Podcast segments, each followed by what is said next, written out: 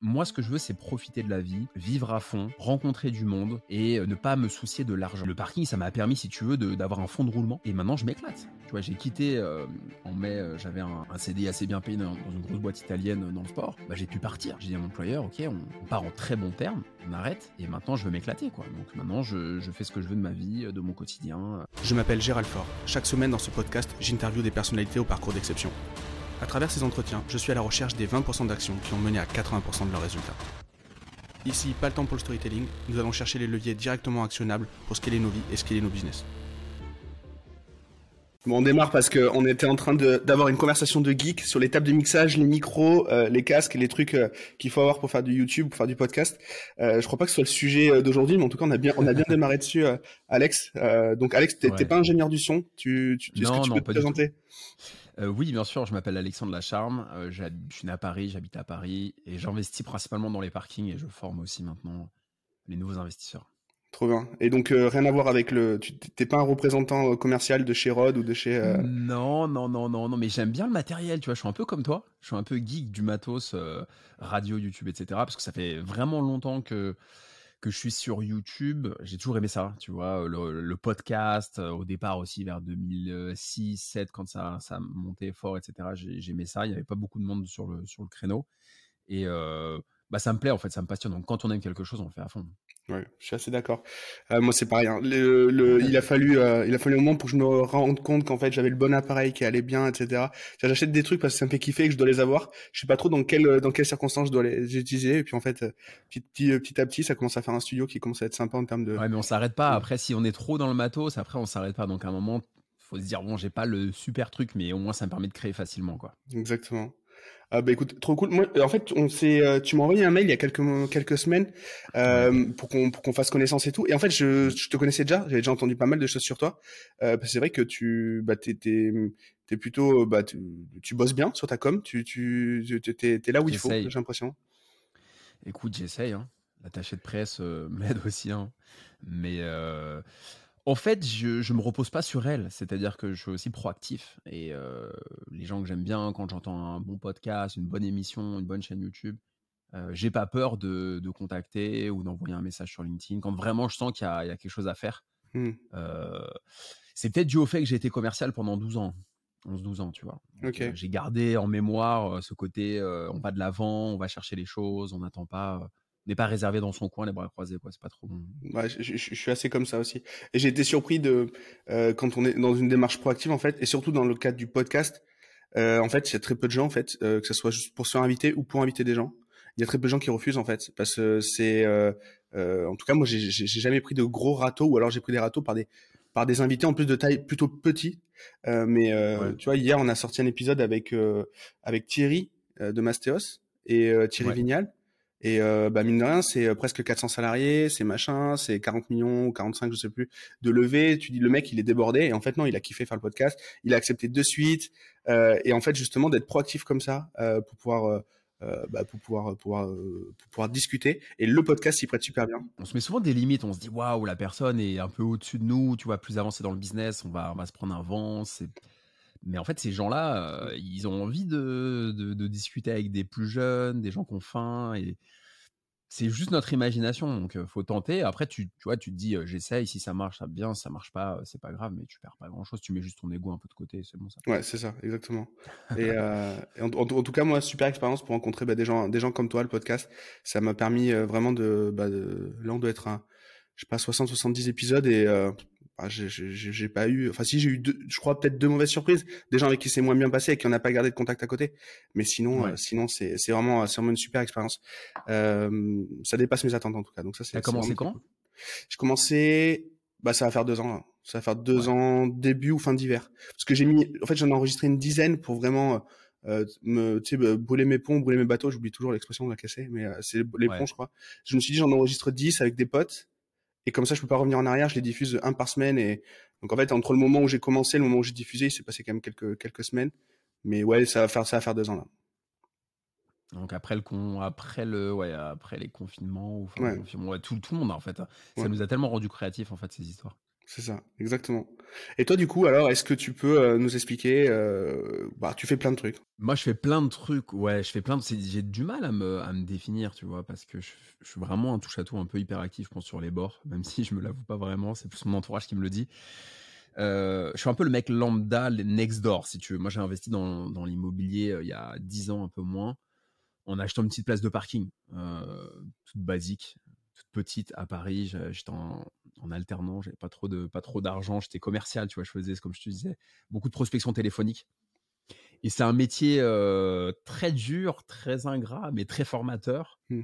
Et moi, c'était pas mon truc au départ, quoi. Moi, je sortais d'un bac littéraire, euh, je kiffais lire, écrire. Euh, ah, bon, il s'avère que j'ai écrit après des années après, donc j'ai mmh. refait le lien avec la sortie du livre à, ses premiers amours.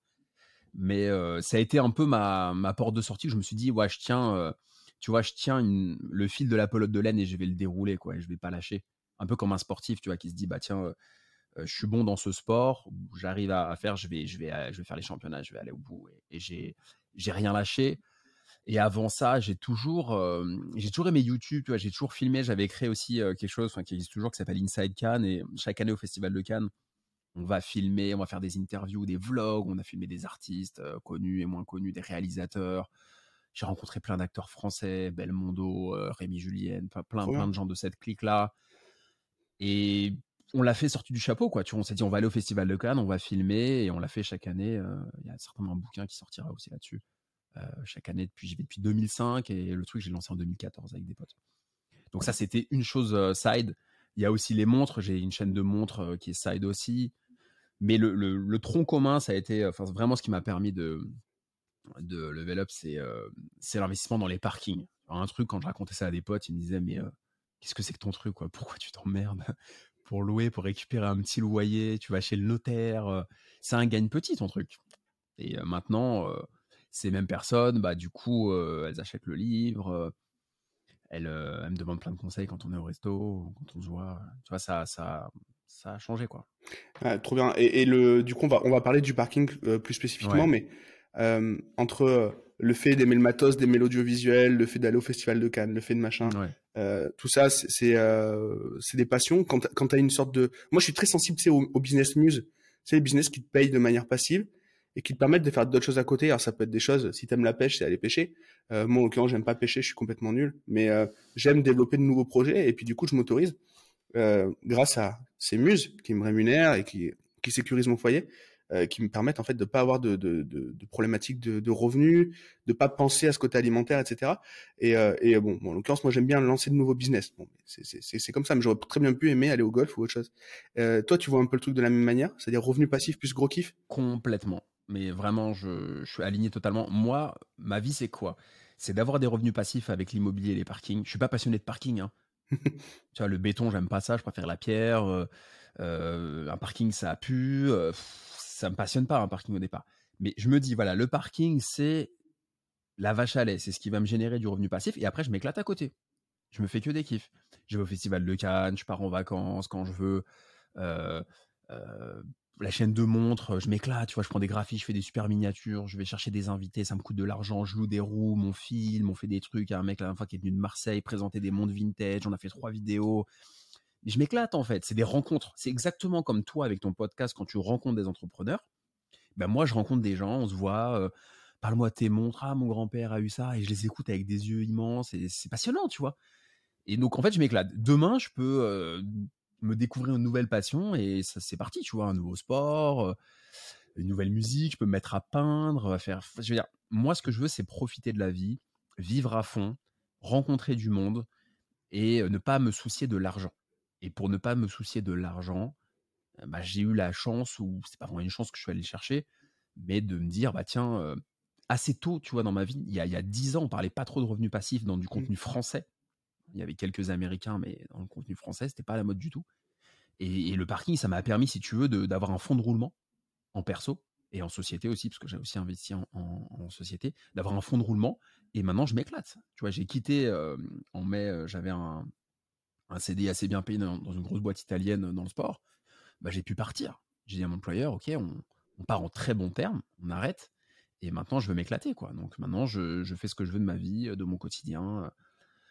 À 36 ans, c'est pas mal. C'est une, c'est une chance. Ou bon, après, je, suis allé le chercher. Hein, c'est pas, il n'y a rien qui est tombé tout seul hein, chez moi. Par contre, hein, tu vois, c'est pas tombé et, du ciel. Et, au moment où tu quittes, du coup, parce que il y a ce côté où c'est un rêve de vivre de de ces revenus passifs, mais il y a la réalité. Quand, quand c'est le jour J, là où tu dois quitter la boîte, une angoisse particulière ou non? Oui, oui, oui, bien sûr. Je te mentirais si je te disais que j'étais hyper serein. En fait, j'étais serein sur l'idée parce que c'est ce que je voulais depuis des années. Je l'ai préparé. En fait, mon idée, c'était d'avoir des CDI sympas, tu vois, plutôt bien payés, toujours dans les fonctions un peu marketing, commercial, plutôt dominante commerciale, et d'emprunter à crédit. Ok. Donc crédit, crédit, crédit, et puis de faire du cash flow. Donc si tu veux, je, à chaque fois que je, je m'enrichissais un petit peu avec chaque, chaque parking ou appartement, et après, au bout d'un moment, quand j'ai eu assez d'argent, même plus que ce que je gagnais avant, parce que tu cotises pas pour ta retraite, parce que c'est moins solide entre guillemets qu'un qu'un CDI. après quoi que c'est discutable, mais bon, je voulais vraiment être sécure. Et après, j'ai dit stop. Mais oui, j'ai mal dormi. Hein. J'ai, il y a des moments, je me réveille à 3 heures du matin, je me dis putain Alex, waouh, est-ce que t'as, tu vois, j'avais un truc, j'avais peur en fait, j'avais j'avais du trac. En fait, j'avais le trac. J'avais, je me disais bon, c'est vraiment ce que tu voulais. Allez, maintenant assume quoi, fonce. Et bien sûr que on a tous des angoisses, des faiblesses et il y a des moments où je stressais. Et le stress s'est évanoui. c'est évanoui il y a deux, points clés en fait où il s'est évanoui. C'est quand mon livre est sorti et qu'il marchait bien, que j'ai vu que ça, fonctionnait bien, il se vendait bien, j'avais un bon feedback de l'éditeur. Tous les jours, des gens me contactent sur les réseaux, etc. Et quand j'ai commencé à, vendre, à réussir à vendre des formations, des accompagnements pour l'investissement dans les parkings, et j'ai vu l'argent rentrer. Donc ça a mis mmh. du temps, parce que j'ai arrêté le 31 mai. Euh, après, je suis parti en vacances dans le sud euh, des tentes. Et j'ai commencé à vendre plusieurs mois après, quand même. Et du coup, là, quand j'ai revendu, en plus en tant que commercial, tu vois, quand j'ai revendu, ça m'a. Je me dis, OK, j'arrive à vendre pour moi-même vraiment. Mmh il y, a, y, a, y a une solution, il y a un business. Euh, et là, je, suis redescendu et c'était bon. Mais il y a eu un peu de stress. Ouais. cet été, par exemple, tu vois, j'étais j'étais j'étais à la plage, c'était génial mais j'étais le cerveau il dit je le déconnectais pas. Mes potes ils me disaient t'es pas t'es pas là Alex tu vois. Ça ça tournait ça tournait. Tu vois j'étais en plein switch de mmh. reconversion en tant que tu vois salarié commercial à auteur infopreneur quelque part et c'est c'est waouh. Je vois ce truc là moi je l'ai eu je l'ai eu aussi les muses en fait, j'ai même monté, j'en ai parlé avec Blondie quand il est venu sur l'épisode. J'ai même monté des business foireux à côté qui me permettaient de, d'avoir des comment dire euh, comment j'ai même monté des agences en plus je perds des graves dessous euh, agences web pour euh, justement m'identifier à quelque chose de plus euh, euh, de plus compréhensible par le par le, commun des mortels euh, mmh. c'est d'un côté parce que je me cachais et de l'autre côté parce que parce qu'en fait j'avais besoin je, je m'identifiais à des choses à des muses des petits des, des, petits revenus passifs des petits business avec des abonnements à droite à gauche des trucs machin et, et donc ouais je, je, vois je vois très bien je vois très bien ce genre de ce genre je vois ça comme un comme un business d'abonnement ce que je fais hein. Euh, je perçois des loyers, mais c'est comme si je vendais du, de la téléphonie mobile mmh. ou j'avais une, euh, j'avais une application en ligne ou comme si j'étais dans la tech. Hein. Pour mmh. moi, c'est pour moi, c'est exactement pareil. Je vends un abonnement, les gens me payent. J'ai des voitures et des deux roues aussi. J'ai pas mal euh, démocratisé le parking pour les deux roues. Je suis un des premiers à le faire. et du coup, c'est un abonnement. Hein. Donc moi, j'ai une vision assez start-up aussi. J'ai une vision assez en fait, je suis un mec seul dans mon business. J'ai tout fait seul, sans association. Là, je vais certainement m'associer sur différents trucs. mais je l'ai fait beaucoup seul, par choix. mais j'ai commencé à bosser à l'époque commercial dans des startups. Donc moi, j'avais cet état d'esprit. on est à fond, on flip, ça pivote tous les lundis, réunion, c'est chaud, le chiffre, c'est chaud, on se regarde le vendredi soir dans les yeux, putain, on fait pas de chiffre, on va devoir arrêter, du stress de fou ensuite, tu vas faire du sport, tu as besoin de te vider, t'en peux plus. Le lundi, tu as la boule au ventre, tu as les journées à rallonge. Ce côté un peu violent du, business, un peu à fond à l'américaine, moi, je suis en plein dedans. Hein. C'est ma culture. Maintenant, je me détends, tu vois. Maintenant, je j'ai envie de kiffer. Mais c'est en fait, j'ai attendu 36 ans pour pour, pour apprécier un café au soleil, pour apprécier vraiment un resto avec des potes détente, etc. Avant, j'étais à, j'étais à, 2000%, mmh. j'étais comme un mort de faim, le couteau entre les dents, tout le temps, tout le temps, tout le temps. ça, ça, ça, ça, me parle beaucoup là, ce que tu me dis. Voilà. Et, alors du coup, si on revient sur ton, sur ton le, début du parking, parce que ouais. tu démarres par du parking ou tu démarres par par de l'IMO traditionnel à part parking. Parking, j'avais pas d'argent pour acheter de l'IMO traditionnel. Euh, j'avais j'avais 5, 4, 5 000 euros sur le compte, parce que je dépensais n'importe quoi. Tu sais, j'achetais, bah, tu vois, je partais, j'étais le genre de mec, je partais au ski, jouais mes skis avec des potes, et puis le dernier jour, j'allais à la boutique pour rendre les skis, je voyais des super skis hyper haut de gamme, je les achetais alors que je, je prenais le bus pour prendre le train et tout. Enfin, le mec complètement fou, quoi. Je partais en vacances, je vivais complètement dessus de mes moyens en fait. Je dépensais plus que ce que je gagnais. j'avais aucune notion, ça m'intéressait pas, le côté épargne, etc. C'était pas, c'était pas ma culture non plus. T'avais quel âge là Pas d'investisseur. J'avais, bah, à cette époque-là, quand je faisais un peu gérer mal mon argent, ouais, je sais pas, 20 ans, 25 ans. C'est à partir de ouais, 27 ans, 26 ans que j'ai commencé à me dire forme-toi, réfléchis, essaie de comprendre comment fonctionne le business, l'argent, etc. Mais ça a été relativement tard. Et bah, j'ai regardé combien j'avais sur mon compte. J'arrive dans l'entreprise pour faire du phoning, la prospection.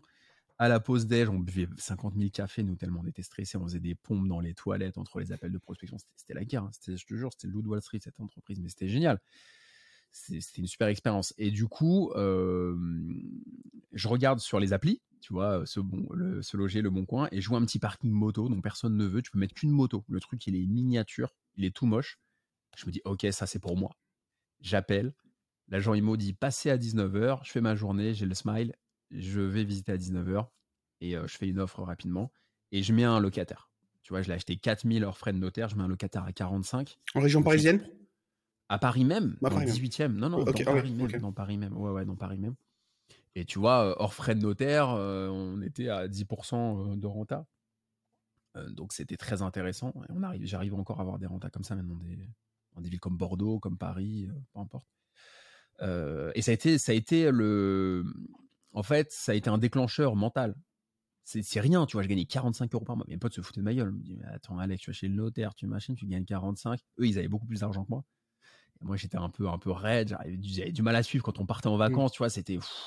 Je tirais la langue, hein, secrètement, je le montrais pas, tu vois, mais. Et, euh, et ça a été un, déclic. Je me suis dit, OK, revenu passif, t'as mis ça, tu touches ça. C'est magique. T'as un mec ou une nana qui te paye tous les mois allumes ton application, tu vois un virement. Mais j'ai envie qu'il y en ait plein. J'ai pas envie qu'il y en ait un ou deux, je veux qu'il y en ait 50, je veux qu'il y en ait 100. Ouais, surtout quand t'es habitué à faire du téléphone et aller les chercher avec les dents, euh, les, euros qui rentrent dans la boîte, quoi. Exactement, c'est exactement ça. C'est-à-dire que j'avais tellement une vision guerrière du business, tellement une vision de, de lutte, de c'était tellement dur de faire du business que jamais que j'aimais ça. Tu vois, j'aimais cette confrontation, tu vois, le à vaincre sans péril, euh, en triomphe sans gloire, franchement, j'adore. C'est-à-dire que si tu veux goûter à une victoire, il faut, faut que ce soit compliqué. Si ça tombe du ciel, c'est comme ceux qui héritent de tout dans la vie. Ils héritent de tout, ils sont malheureux, tu vois. Il faut aller chercher les choses. Donc j'avais cette adrénaline. Tu vois, quand j'ai décroché un client, tu vois, il n'y avait pas la cloche dans la boîte, mais putain, on, on se levait, on allait voir. C'était la seule fois où on pouvait aller voir le boss. on, tu vois, tout était vitré dans cette boîte. Mmh. Et quand on faisait un contrat, on le notait au tableau, tu vois, sur le paperboard. Et puis on allait voir le boss et on était fiers. On, se tenait bien droit. On n'était pas recroquevillés comme d'hab là sur nos écrans. Ah, voilà, moi j'ai fait une belle vente. Et là, on, passait une bonne journée, quoi. Et, euh, et le parking, ça m'a fait ça. Mais pour moi-même, je me suis dit, waouh, j'arrive à vendre. Et du coup, j'ai enchaîné. Et c'était quoi le déclic? Qu'est-ce qui te fait euh, ce jour-là euh, aller sur le, le, loger? Le déclic, ça a été de me dire, euh, bah, c'est possible de gagner de l'argent autrement qu'en faisant de la prospection. Parce que moi, j'avais une vision, si tu veux, très lutte de la vie où il faut, faut aller chercher l'argent, il faut aller chercher les contrats. Bah, je l'ai toujours cette vision, mais moins. Mais il faut aller chercher le. C'est dans le dur, c'est dans la mmh. difficulté. J'avais vraiment cette, vision des choses que tout va vraiment. La méritocratie à mort, tu vois. Et ça m'a, servi, et c'est valable encore aujourd'hui dans plein, plein de boîtes, chez les entrepreneurs, bien entendu. Mais là, je me suis dit, OK, il y a une porte de sortie à ce métier de commercial qui est fatigant, que tu vas pas faire 50 ans. Tu peux, en investissant de l'argent, générer un loyer. Et tu peux même faire un crédit bancaire. Donc, c'est la banque qui va financer et tu vas toucher un loyer peut-être supérieur au crédit. Donc, en fait, la banque va t'enrichir même de 50 ou de 100 euros. La démarche est magique. Tu vois, il y a, y a de l'idée. Et là, je me suis creusé la tête et j'ai enchaîné. Et moi, quand je fais un truc, je le fais à fond en général. Et du coup, j'ai senti qu'il y avait un truc bien. J'ai eu de la chance, ça a été un succès. C'est vrai que quand on entreprend, c'est bien d'avoir un premier petit succès parce que ça donne l'impulsion. Ouais, secret des certitudes. Exactement, tu vois. Donc ça a été un succès, ça a marché. Le locataire, je l'ai eu en une semaine. Il est resté 5 ans. Tu vois, il n'y a pas eu de turnover avant 5 ans. mec sympa, mon âge et tout. Et je me suis dit, Alex, tu te mets des œillères, tu écoutes pas à droite à gauche, parce qu'il y a toujours des gens qui vont te décourager. Hein, Ouais, bien sûr. et Mm. tu fonces. Et j'ai enchaîné, enchaîné pendant 10 ans. Quand t'enchaînes le coup d'après, du coup, t'as plus ton épargne, parce que tu l'as déjà, tu l'as dépensé sur le premier. Donc, du coup, comment ça se passe? Tu vas voir le, le banquier? Alors, ce que j'ai fait le coup d'après. Alors, la première euh, OP, c'était en fonds propres, hein, c'était 4000 en même temps, c'était pas beaucoup. Euh, la deuxième, ensuite, j'ai économisé comme un fou furieux parce que je, c'était un peu compliqué de faire un crédit à l'époque pour moi. Je gérais mal mon argent, les contrats étaient pas foufou, j'étais pas bien payé. Et j'avais racheté en fonds propres aussi euh, la seconde. C'est la troisième où j'ai commencé à faire un crédit. Mais la seconde, j'avais acheté en fonds. J'avais fait un- une su- super affaire aussi. Euh, j'avais acheté en fonds propres. Et après, à un moment, je me suis dit, bah, arrête d'acheter en fonds propres et fais des crédits. Et quand j'ai commencé à avoir des, des, des jobs un peu, un peu plus sympas, un peu plus établis, des CDI, etc. Et là, j'ai fait, euh, j'ai fait à crédit, crédit immobilier, pas crédit conso, et j'ai enchaîné. Ok. Et euh, crédit IMO et pas crédit conso. Ok, d'accord, très bien. Et, et le et donc euh, moi là j'ai plein de questions qui arrivent. Vas-y, C'est euh, hein.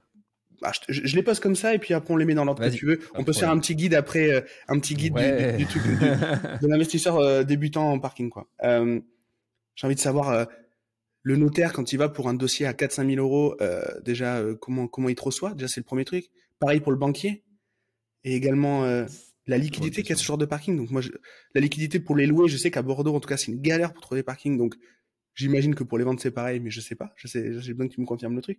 Euh, le pareil aussi, toi, t'es, tu t'es spécialisé dans le deux roues. Enfin, t'en as beaucoup Ouais. parlé. Je trouve que c'est Ouais. une idée géniale. J'ai entendu un podcast où t'en- parlais. Ça, il faut que tu nous, Ouais. il faut que tu nous en parles. Euh, et voilà, enfin, tout ce, voilà, si, si je démarre maintenant, euh, à quoi il faut que je m'attende? Parce que c'est rien d'exotique un parking. On en a tous besoin. Euh, Mais à côté de ça, il y a très peu, il y a très peu qui investissent. Donc du coup, bah, ça reste quand même quelque chose un peu de niche, quoi. J'ai l'impression. Je sais pas pourquoi, c'est c'est très vrai ce que tu dis, je sais pas pourquoi c'est si de niche que ça. Il doit y avoir, je sais pas. Bah, c'est moins sexy que d'acheter un appart et de le mettre en Airbnb, de faire, tu sais, du homestaging, une super déco, etc. Tu vois, il y a un côté un peu moins prestigieux. Ou que de dire, euh, tu vois, il y a un côté prétentieux de dire j'achète des immeubles, tu vois, le gros investisseur, immeubles de rapport, ou des beaux immeubles, tu vois, haussmanniens, etc. Il y a un côté un peu, un peu prestigieux. Le parking, c'est un truc de crève la dalle. Mais moi, j'adore les trucs de crève la dalle. Tu vois, j'ai commencé commercial euh, en alternance, on gagnait 900 euros. Euh, si on faisait pas de chiffres, on nous disait, écoute, je peux pas te garder, tu me coûtes plus cher que tu me rapportes. Moi, j'ai commencé là-dedans. Donc, si tu veux, c'était raccord avec euh, mon état d'esprit. Moi, j'étais chez moi là-dedans. Ta question, c'était, euh, faut trouver un bon notaire. Ouais, faut trouver un notaire bah, qui, qui, qui est ok. Après, tu sais, un notaire, il prend ses honoraires que ce soit un parking, un, appartement, il s'en fout. Lui, il touche quand même ses honoraires de rédaction d'actes, etc. Donc, euh, ça, c'est pas un problème. Et puis, un parking, ça se trouve facilement. hein. Tu vas sur les. tout le monde me pose la question tous les jours, mais tu vas sur les petites annonces, tu vois, tous les sites de petites annonces, tu trouves des parkings. Après, il faut savoir négocier, il faut avoir l'œil. Euh, il faut pas acheter quand il y a trop de charges de copropriété parce que là où tu peux te faire avoir, c'est que tu vois un parking pas cher. Tu vois, imagine dans ton quartier, tu es à Bordeaux, toi. Ouais, je- j'habite plus à Bordeaux, mais je vis dans la région bordelaise. Admettons, tu À vas à Bordeaux. Tu prends à Bordeaux, tu as un quartier où c'est 30 000. Là, en moyenne, vois, c'est 30 000. euh, voilà. Et là, tu vois un 20 000. Tu dis, waouh, c'est la bonne affaire, c'est fou. Et si tu connais pas, tu vas acheter celui à 20 000. Mais sauf qu'il est à 20 000, pourquoi? Parce que les charges de copropriété, elles sont hyper élevées. Parce qu'il y a peut-être un ascenseur, c'est un monde voiture qui tombe en panne tout le temps. Et là, tu as tes locataires, ils vont péter un câble, comme ça m'est arrivé l'été dernier. Enfin, cet été-là, où j'étais, euh, je suis descendu euh, du côté de Cannes et euh, j'ai six locataires dans cette copro. Et ils m'ont tous appelé, je suis bloqué depuis deux semaines, j'ai pas accès à mon truc, je résilie le bail, etc. Tu vois, ce genre de trucs qui peuvent arriver. Bon, c'est assez rare, mais ça peut arriver. Donc, il y a tout le temps un loup. Donc, il faut arriver à, avoir l'œil et à se dire, bah tiens, les charges sont trop élevées. Si c'est plus de 20, 25 euros par mois, c'est trop. Tu vois, ça, c'est un, un petit tip que je donne. Si les charges sont trop élevées, s'il y a un monde voiture, bah, ça tombe en panne, par expérience. Si les places sont miniatures et tu peux mettre qu'une petite Smart ou Fiat 500, bah, du coup, les gens qui ont des SUV, ils peuvent pas. S'il n'y a pas de borne, de recharge, etc. Donc, faut avoir l'œil. Mais franchement, des bonnes affaires, on en trouve. Là, tu vois, je, bah, vis complètement des parkings. j'ai aujourd'hui une vie très sympa, mais je continue à acheter. Tu vois, en ce moment, je suis en train d'acheter une place dans Paris, dans le 15e. Je suis encore sur le terrain, quoi. Et ça parce que ça m'éclate. J'aime bien. Et, et, et justement, quand tu vas avoir un banquier, donc tu parlais tout à l'heure Ouais. de crédit conso et de crédit immo, c'est vrai que j'ai pas réfléchi, euh, mais on peut aussi faire du crédit conso sur du parking, en fait, vu les montants. Ouais, ouais, ouais, bien sûr. Alors le crédit conso, je recommande pas forcément parce que c'est plus cher et la durée est plus courte. Tu vois, c'est 10 ans max en général. Ouais, donc t'as pas de cash. Crédit IMO, tu peux faire 20 ans. Ouais, t'as pas de cash flow. Euh, crédit IMO euh, sur la RP, sur la résidence principale, en général, c'est 25. Après, ça change tout le temps. C'est pour ça que je vais faire des choses immuables, mais en général, c'est 25 ans. Avant, tu pouvais aller jusqu'à 30, etc. Mais ça coûte cher. Et pour un locatif, c'est 20 en général. Euh, crédit conso, c'est 10 et tu payes un peu plus de. Le taux est plus élevé. Donc, si tu veux, tu n'auras pas de cash flow. Euh, tu vas payer ton, crédit IMO, il va te coûter 300 et tu vas louer la place 150, 200. Donc, tu vas mmh. faire mettre de ta poche tous les, tous les mois. Sauf si vraiment tu veux la place. Moi, ça m'est déjà arrivé de faire une fois un conso parce que je voulais vraiment le parking, mais je recommande pas. Après, il y a plein de stratégies. T'en as qui vont acheter cash, qui ont un peu d'épargne. Tu vois, as quelqu'un qui peut dire bah tiens, j'ai 100 000 sur le compte, je le mets sur une assurance vie, je perds de l'argent. Moi, c'est ce qui m'est arrivé récemment. Tu vois, ma banquière, elle m'a dit mettez l'argent sur l'assurance vie. Je l'ai mis, j'ai perdu un mois, deux mois après, il me manquait 2000. J'ai pété un plomb, j'ai envoyé un mail. Je fais attends, qu'est-ce qui se passe Ah, il y a la guerre, il y a le truc. Ouais, mais merde, j'ai pas l'habitude de perdre de l'argent. Redonnez-moi mon argent, je vais réacheter des parkings. Donc, celui qui a du cash, ça me permet de faire travailler son argent à entre 5 et 10% voire plus, plutôt que de le laisser. En plus, tu as vu l'inflation. celui qui a un contrat de travail un peu sympa, bah, il peut le faire à crédit. Celui qui est indépendant, il peut peut-être faire un petit crédit en même temps utiliser son épargne. Donc c'est un moyen de, de générer de l'argent tous les mois. Alors en perso, tu vois, ça te génère un petit fonds de roulement, ça met un peu de beurre dans les épinards, franchement. Qui serait contre avoir 100, 200, 300, 400 euros par mois en plus en perso? Franchement, ça fait du bien. Euh, ça fait du bien. Et après, si tu es vraiment, vraiment chaud, tu peux aussi acheter en société et euh, être à l'impôt sur les sociétés. Et quand tu as une société commerciale, tu crées une SCI en, en, fille et tu peux réinvestir tes bénéfices dans ta SCI. Ça reste, tu ne le sors pas en perso. Enfin, il y a mmh. plein de choses à faire. En fait, il y a mille choses à faire. Et l'avantage du parking par rapport aux apparts, c'est que c'est plus simple, c'est plus accessible aussi. Tu vois, il y a un côté un peu social. Mmh. C'est que tu n'as pas besoin d'avoir beaucoup d'argent de famille. Aujourd'hui, moi, je suis à Paris les gens que je connais qui achètent à Paris, résidence principale, locatif, c'est des gens, il y a la donation de la grand-mère de 50 000, il y a le père 100 000, il y a... mais quand t'as pas le père, la mère, quand tu es un peu en galère, moi comme moi à l'époque, tu vois, il y avait, y avait pas d'aide, bah la marche est trop haute. Et Bordeaux, c'est pareil, c'est hyper mmh. cher maintenant Bordeaux. Bordeaux maintenant, c'est compliqué. C'est sur plusieurs générations que ça se construit. Tu vois, donc, donc quand t'as pas le côté génération en génération, héritage, la maison de famille, euh, la grand-mère qui va te donner, quand t'as pas ça, tu es un peu from scratch, euh, un appart dans une ville sympa, c'est compliqué. Donc il y a une dimension un peu, euh, un peu, un peu sociale que j'aime bien, un peu pour tous, quoi, investissement pour tous mmh. que, que, je prône, que je revendique. Et puis t'as pas les galères aussi euh, d'un dégât des eaux. Ouais. Ça, c'est hyper important, c'est vrai. Du chauffe-eau qui, qui, qui, pète, du locataire qui défonce ton appartement. Quand tu fais du Airbnb, tu peux te faire ruiner l'appart. Euh, la loi aussi qui encadre euh, les appartements, la loi Allure est hyper contraignante. Tu peux pas foutre quelqu'un dehors quand il paye pas. Tu la trêve hivernale. Il y a plein de règles. Le parking, c'est le code civil. C'est un livre ouvert. C'est à la carte, le code civil. Donc, tu peux faire ce que tu veux. Donc, en fait, tu as plus de souplesse en termes de législation. Tu as moins de galères. Tu rien à casser. Il n'y a pas d'état des lieux. C'est une place de béton. Donc, en fait, c'est plus simple, plus accessible, moins de galères. Tu gères ça sur un fichier Excel. C'est c'est vraiment c'est comme du business quoi. Moi je vois ça vraiment comme un business d'abonnement euh, Excel, euh, il a payé, il a pas payé. Euh. et, au niveau des rentas par rapport là on a tous les avantages par rapport à l'immobilier classique, mmh. mais au niveau des rentas, est-ce que là aussi on est à peu près pareil ou pas? Ouais, ouais, les rentas t'es au moins pareil voire plus. Alors moi j'ai été beaucoup plus parce que j'ai mis des motos. Ça a été ça a été mon mon petit hack en fait. C'est-à-dire que tu es à peu près pareil. Enfin, à Paris, tu es plus un appart, tu es à 3-4% brut en renta, et pour un parking, tu es plutôt à 5-6. Et moi, je me suis dit, ça ne me suffit pas. Je ne vais pas croître assez vite. c'est pas assez rapide pour moi, ça m'énerve. Comment je vais faire? Je voyais tout le monde qui vendait sa voiture. Tu peux pas circuler. Et tous mes potes, ils achetaient des scouts. Attends, je vais mettre des motos. Je vais acheter une place de voiture. Admettons, tu mets 100 euros une voiture je la découpe en 4. Je trouve 4 locataires à 50, je fais 200. Je fais x2 en CA. Ah, c'est bon. J'ai fait ça, j'ai enchaîné. Je l'ai fait des dizaines de fois dans Paris. 100 euros une voiture, moi j'ai mis 4 motos à 200 et je faisais x2. Donc là, j'ai grossi vite. Et tu as totalement le droit. Il faut juste euh, récupérer 4 bips auprès du syndic. Tu fais 4 contrats de location. Bon, tu vois un peu plus d'interlocuteurs, mais une fois qu'ils sont en place, tu les as bien choisis, tu fais un virement permanent, tu te fais pas payer en espèces, franchement, ça roule. Hein. C'est de l'abonnement. Moi, je suis, je, suis, je suis comme un fournisseur de.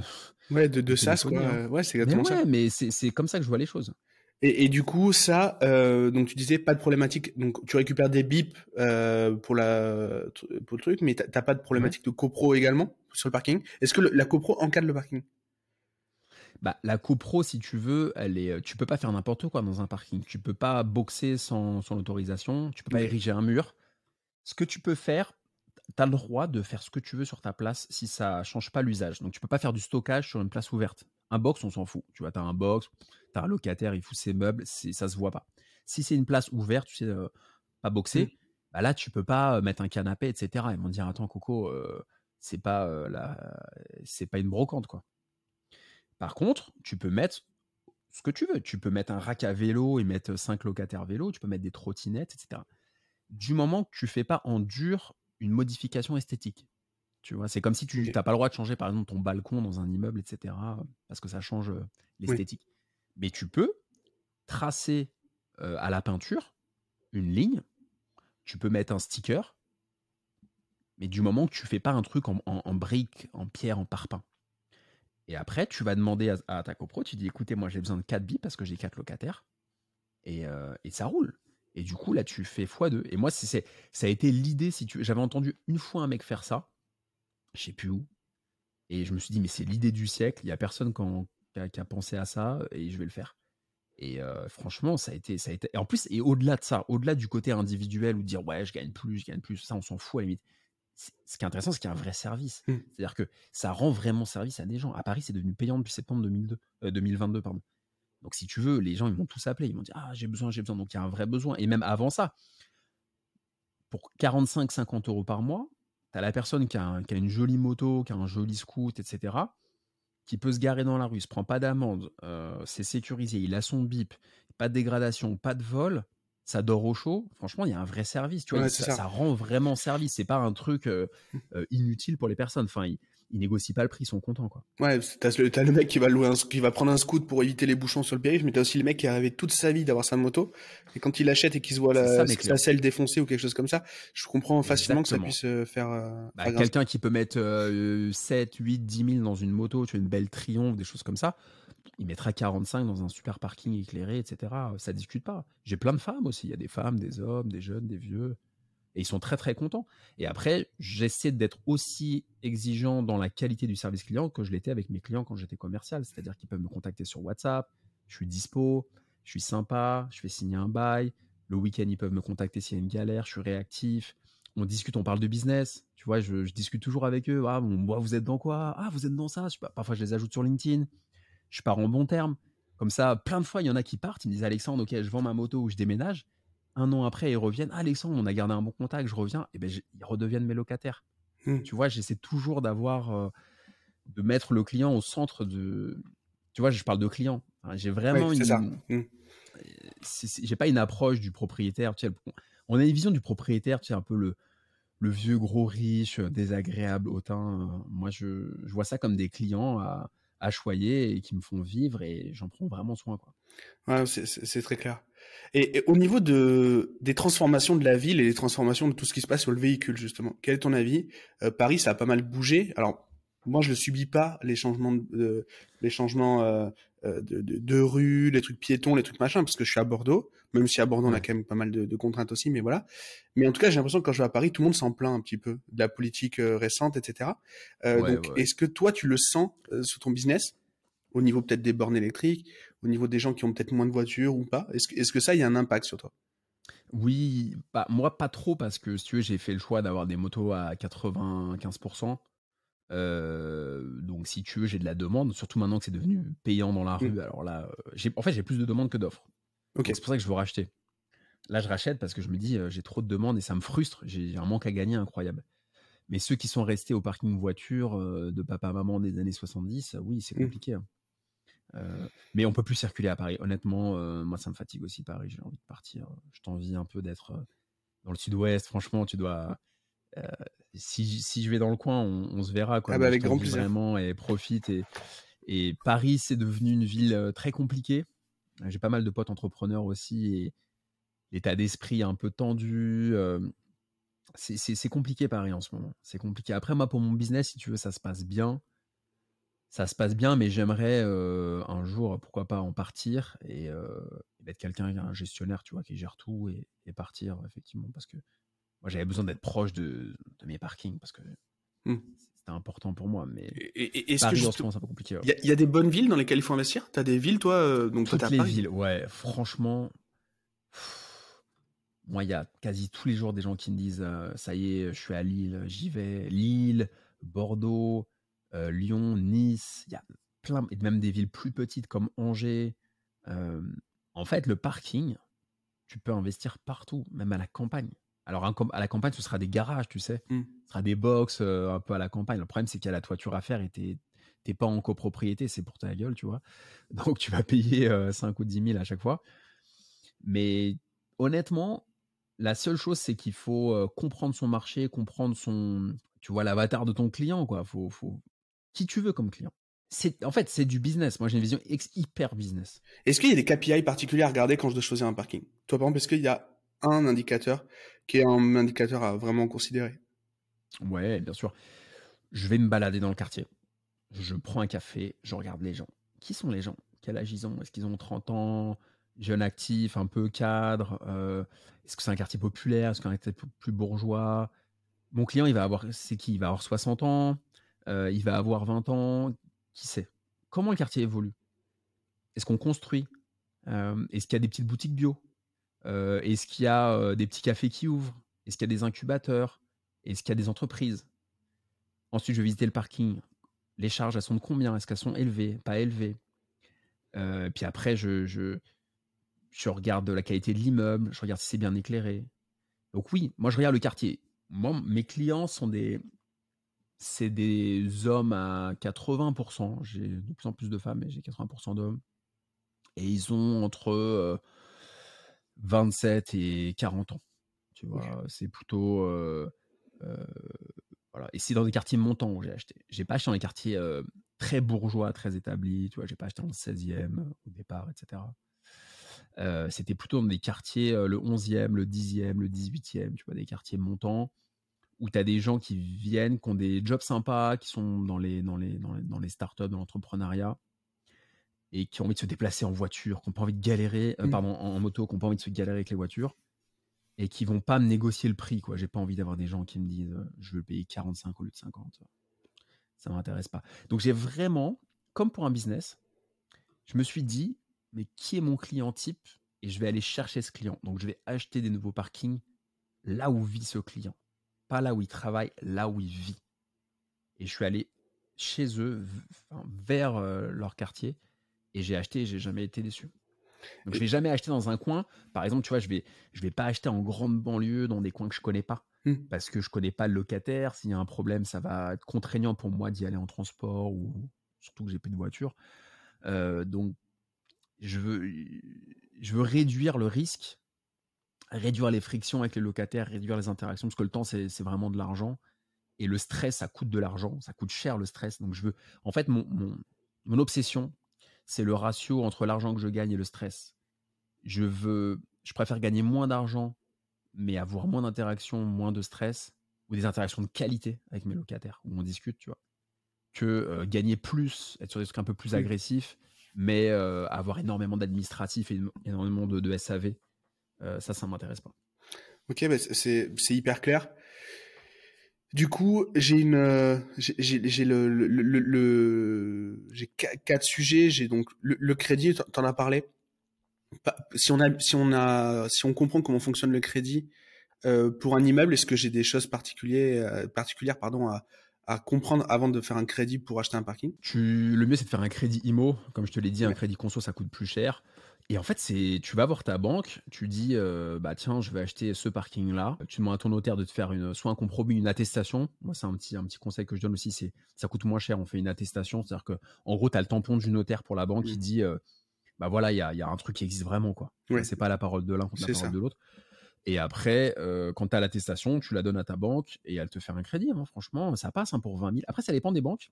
Ça dépend du conseiller aussi. Parce qu'un crédit IMO, c'est un peu plus compliqué, voire À plus compliqué à faire et plus long qu'un crédit conso. L'enjeu, ça va être trouver le bon interlocuteur bancaire. Tu vois, moi, par exemple, dans ma banque, j'avais une conseillère avec qui je m'entendais super bien. Ah, J'avais acheté un appart, plus- plusieurs parkings. Elle était sympa, elle m'aimait bien, tu vois. Elle se disait, le mec, il a, il a la dalle, il est à fond. Tu vois, il y avait, il y avait, un, il y avait un petit feeling. euh. Elle est partie. J'ai eu une nouvelle conseillère. Je l'avais jamais rencontrée, hyper froide, pas d'affinité avec l'immobilier.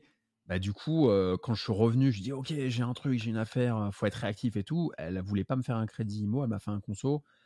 Et après, à un moment, j'ai dû demander à la banque de changer de, conseil, de conseiller, tu Mm. vois? Donc, il faut trouver le bon interlocuteur.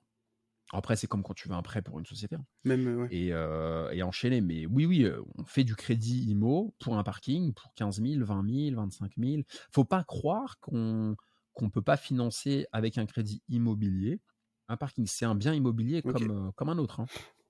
Au niveau de la fiscalité, point numéro 2, est-ce que euh, à quoi je dois m'attendre? Je fais, euh, je sais pas, j'ai- j'ai j'ai 100 euros de revenus sur euh, sur le sur mon parking. Comment je suis fiscalisé si je l'ai acheté en perso? Alors, en perso, c'est le revenu foncier. C'est le, le revenu foncier. Alors, revenu foncier, c'est ta tranche marginale d'imposition plus CSG, CRDS.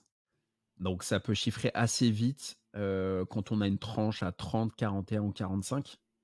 Quand on a une TMI à 30, 41, 45, ça peut chiffrer assez vite. Alors, il y a un abattement. Si on fait moins de 15 000 euros de loyer par an, il y a 30% d'abattement. Donc, on est imposé, en fait, TMI plus CSG, CRDS sur 70% de ses revenus fonciers. Et il n'y a pas, contrairement, tu vois, au, au meublé, etc., c'est compliqué de déduire euh, beaucoup de choses. charges. Hmm. Euh, ouais.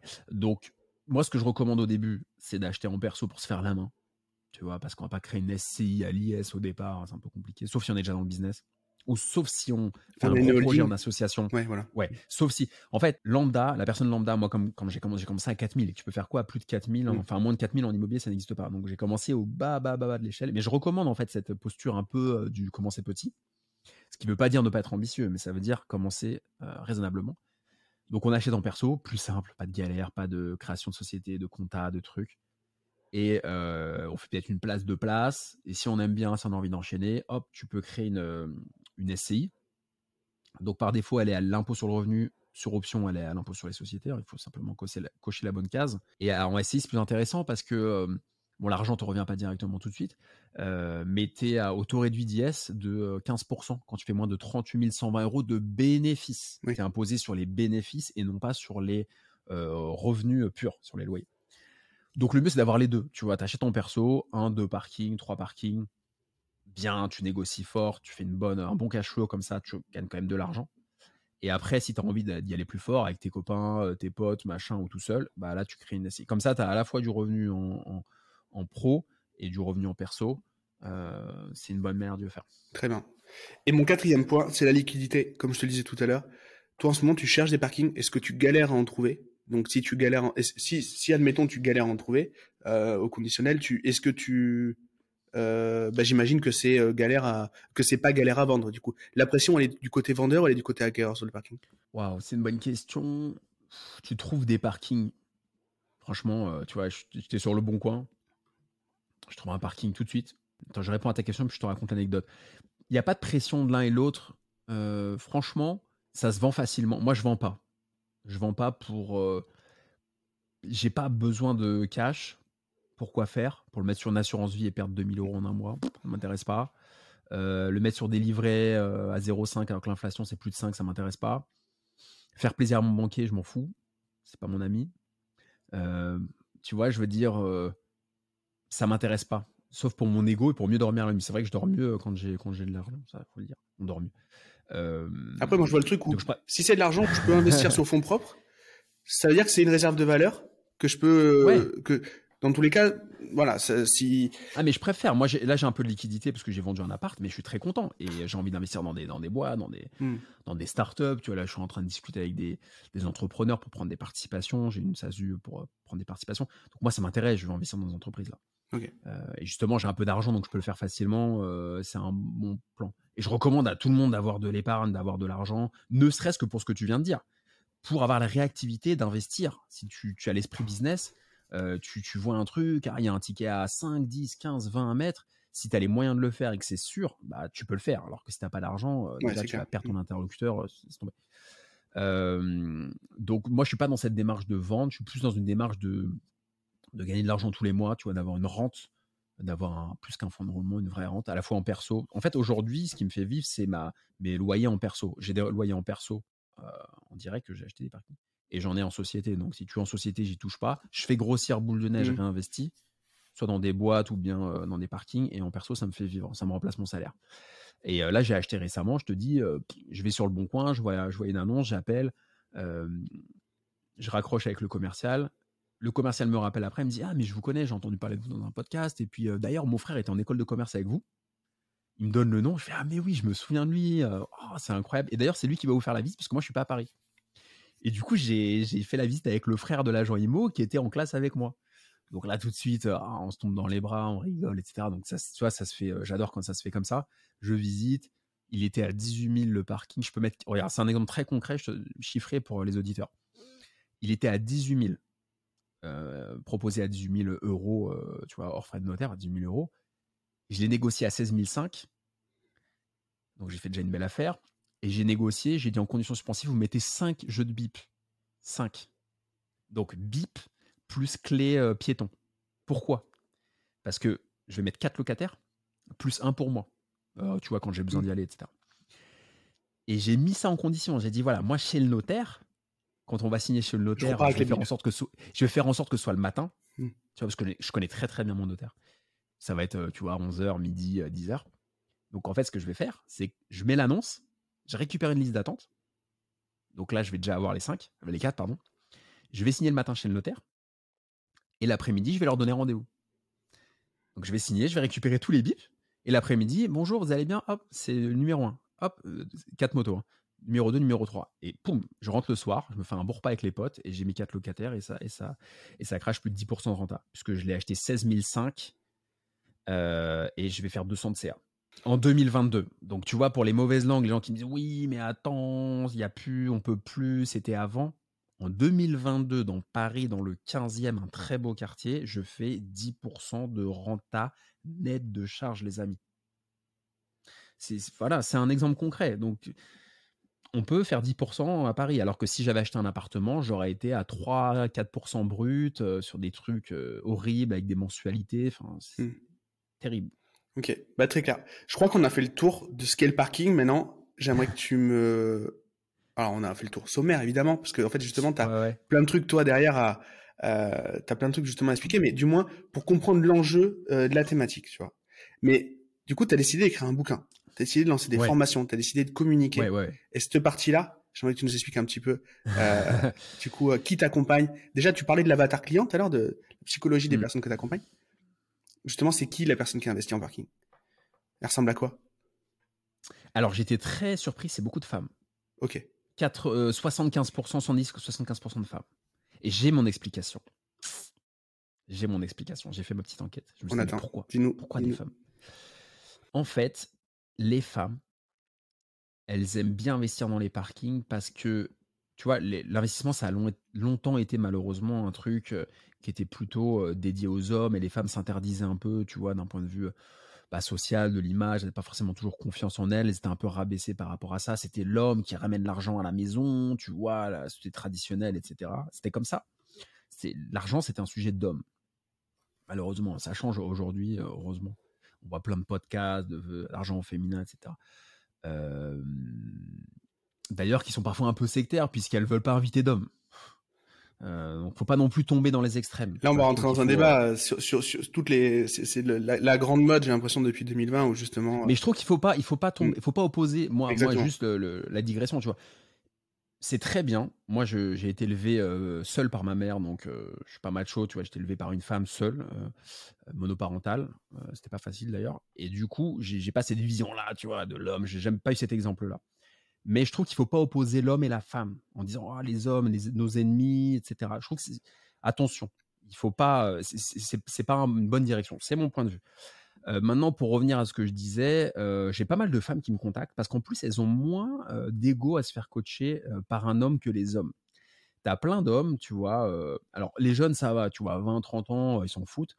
Mais si par exemple, tu as des hommes qui ont la cinquantaine, soixantaine, etc., c'est pas vraiment mes clients, mais il y en a quelques-uns. ils ont une espèce d'ego. Mais attends, mais ce petit jeune de qui a la trentaine, cet Alexandre là, mais qu'est-ce qu'il va m'apprendre de la vie? Moi, je suis entrepreneur, j'ai monté des boîtes. Tu vois, il y a un côté un peu rivalité, euh, ego. La femme, elle a moins ça. L'homme, il a peut-être plus envie que tu le fasses à sa place, j'ai l'impression, non? C'est peut-être ça? Ouais, ouais, ouais. Aussi, aussi. ils sont un peu moins courageux, ils ont plus envie de pas se prendre la tête, quoi. Ok. Alors que la femme, elle va sur le terrain. Franchement, les femmes que je, que je coach en ce moment, elles vont sur le terrain, elles m'impressionnent, elles sont, elles sont incroyables. Elles vont sur le terrain, elles sont là, elles m'envoient des WhatsApp. Tiens, Alexandre, j'ai visité ça, etc. Sur fond. Donc il y a le fait qu'elles osent plus, qu'elles ont moins le côté euh, égo de se faire coacher par un homme, tu vois, le côté un peu, j'ai pas envie d'avoir des leçons d'un mec. Alors je suis pas dans cette posture de donner leçons, mais il y a ça. Et il y a le fait aussi qu'elles ont, elles sont plus prudentes avec l'argent, elles sont moins tête brûlée souvent. Et du coup, le parking, c'est moins de risques. Mettre 20 000 d'investissement, c'est mieux que de mettre 200 000, tu vois. L'homme, il est un peu plus joueur souvent. Il se dit, allez, on y va. Soit, il me fait comme ça, l'homme. Tu vois, il me fait, allez, on, y va ou on n'y va pas. Tu vois, soit on y va vraiment, soit on n'y va pas. Moi, je suis un peu comme ça aussi.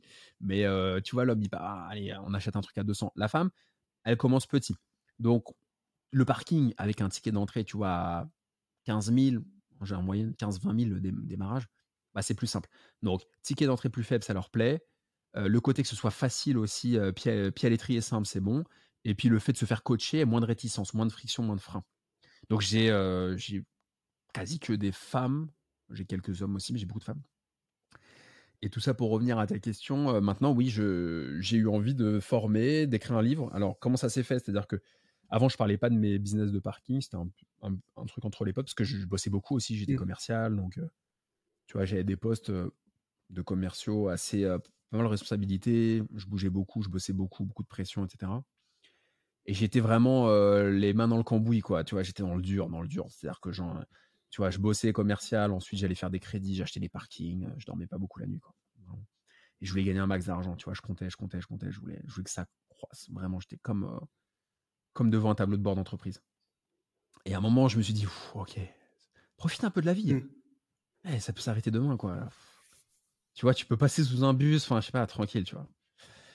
Profite un peu de la vie. Et, à ce moment-là, euh, je me suis dit, bah tiens, euh, J'en ai parlé sur un premier podcast. Je ne sais plus qui m'avait contacté. J'ai pas, pas sur un premier podcast. Et en fait, ça a fait boule de neige. Après, les gens m'ont contacté.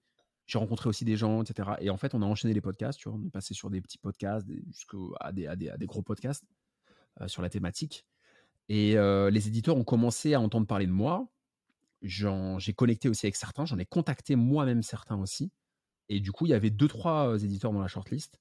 Et j'ai choisi Erol, qui est un super éditeur, très établi. Il y a beaucoup d'invités du podcast qui sont passés chez Erol pour produire leur, livre. Voilà. Et le livre, Erol, en fait, ils m'ont signé. Euh, J'avais même pas écrit le bouquin, c'était juste sur l'idée. En fait, j'ai envoyé les liens des podcasts. J'ai expliqué qui j'étais. On s'était même pas rencontrés. Ils ont écouté les podcasts. Ils se sont dit Ah, on vous... il y a, il y a, il y a un d'un point de vue business, c'est intéressant. On aime bien ta personnalité. On n'a pas traité le sujet. En plus, sous l'aspect un peu du deux roues, c'est un peu disruptif, etc. Il y a, tu vois, il y a un truc qui, qui est un peu original. C'est pas le truc plan-plan, quoi. Le guide pour les nuls pour investir dans mmh. les parkings. Surtout ce que je voulais pas écrire. Et on s'est dit banco. Et pendant un an, j'ai écrit le bouquin. Ils m'ont dit Est-ce que tu sais écrire? Moi, j'ai eu la, la, prétention de dire oui. du coup, ils m'ont pas du tout aidé. Parce qu'en fait, tu as plein, ça je l'ai appris par la suite, c'est un, un milieu très spécial, édition.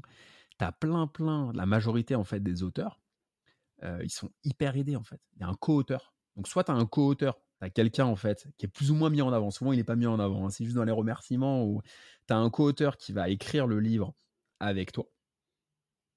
Euh, ou alors tu as un ghostwriter qui, qui, écrit carrément le bouquin. Donc soit tu as quelqu'un qui écrit le bouquin, ça c'est tous les influenceurs, ils n'écrivent pas bien entendu. Donc tu as un ghostwriter qui écrit, et souvent tu as un co-auteur. Mmh. Et le co-auteur, en fait, il va donner rendez-vous euh, euh, tu vois, toutes les semaines dans un, dans un Starbucks, euh, où il va venir chez toi, ou tu vas venir chez lui, et il va te structurer, il va réécrire, etc. Donc, t'as pas vraiment écrit euh, le livre. Et moi, je l'écris seul. J'ai cette fierté, c'est le, bouquin, ils n'ont pas changé une virgule. Vraiment. Les 250 pages, je l'ai écrit seul. Et franchement, c'est un boulot de dingo quand tu es commercial à côté, quatre commercial j'avais pas de vie quoi. Combien de temps ça prend pour Ça a pris un peu moins d'un an, ça a pris huit mois, ouais. Après il y avait des périodes un peu de procrastination. Moi je suis pas partisan, tu vois, je, discute avec des auteurs maintenant. et qui me disent, tu sais, qu'on a une espèce de rigueur, tu vois, Mm. qui se disent, moi, tous les matins, 8h, 9h, euh, tu vois, un peu miracle morning, quoi. Tous les matins, 8h, 9h, j'écris, j'écris. Moi, j'étais pas dans cette démarche-là.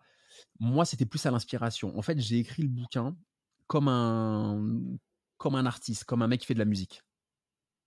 Tu vois, c'est-à-dire comme un mec qui fait un album de rock, de rap, ce que tu veux. Euh, Il y a des moments, il y a des périodes un peu. Il n'est pas, il est pas inspiré. Mm. Et puis d'un coup, putain, il s'enferme. Il écrit toute la nuit, il, est, il va à la campagne, dans la Creuse, dans la Nièvre. Il écrit, et tu vois, il lance tout. Et là, ça parle au cœur, tu vois, c'est Mm. c'est fort. Moi, j'étais vraiment là-dedans. J'ai vraiment écrit comme, comme ça. Et ça a été amplifié du fait que je l'ai écrit seul. Donc moi, j'ai vraiment vécu comme, euh, comme, un, comme un truc un peu artistique, alors que ça parle de parking. C'est quand même un comble, tu vois. C'est c'est un peu bizarre. J'ai mis, beaucoup- j'ai mis beaucoup de perso en plus. Dedans. Justement, j'allais te poser la question. Euh, t'as le, ouais, t'as, mis du perso, donc il y a, y a le côté, euh, tu aurais Ah pu faire un livre très technique ou un livre Je voulais pas. copyrighté avec du storytelling, etc. T'as choisi la deuxième, la deuxième partie. Ouais. Ils m'ont laissé carte blanche, Erol. Erol, ils m'ont dit euh, fais-nous un, un livre euh, sur les parkings. Je pense qu'au départ, ils avaient l'idée, si tu veux, l'éditeur, il avait l'idée de faire un livre un peu plus technique. Parce qu'Erol sont très forts sur le technique.